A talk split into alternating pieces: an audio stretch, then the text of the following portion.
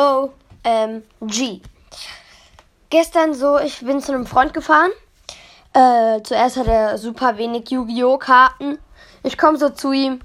Er hat so fast so 1000 Yu-Gi-Oh! Karten. Super viele.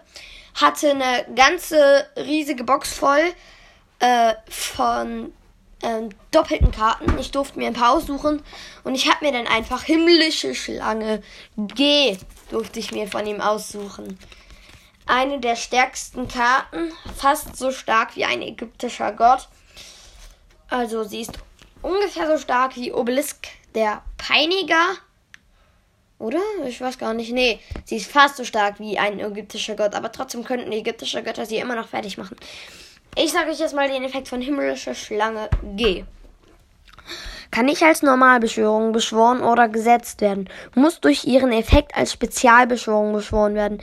Falls ein oder mehr Monster, die du kontrollierst, durch einen Angriff oder Karteneffekte eines Gegners zerstört werden.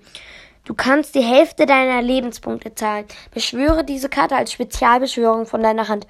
Kann nicht als Ziel für Karteneffekte gewählt werden.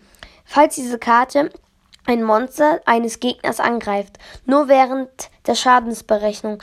Annulliere die Effekte des Monsters, solange es offen auf dem Spielfeld liegt, aber seine Effekte können warte ja, auf dem Spielfeld liegt, aber seine Effekte können trotzdem aktiviert werden. Zusätzlich werden seine ATK gleich der Hälfte seiner Grund-ATK, einmal pro Kampf, falls die falls diese Karte kämpft, während der Schadensberechnung. Schnelleffekt. Du kannst die ATK dieser Karte gleich der höchsten Grund-ATK auf dem Spielfeld werden lassen.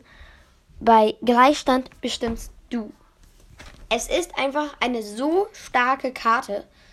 Ich glaube, man kann sich einfach keine stärkere Karte außer die ägyptischen Götter vorstellen. Wirklich. Ich glaube, nächstes Mal, wenn jemand gegen mich spielt, werde ich ihm diese Karte ordentlich unter die Nase reiben und sie probieren, so gut wie es geht zu ziehen. Ja, und das war es auch schon bei meinem Yu-Gi-Oh! Podcast. Tschüss und bis zum nächsten Mal.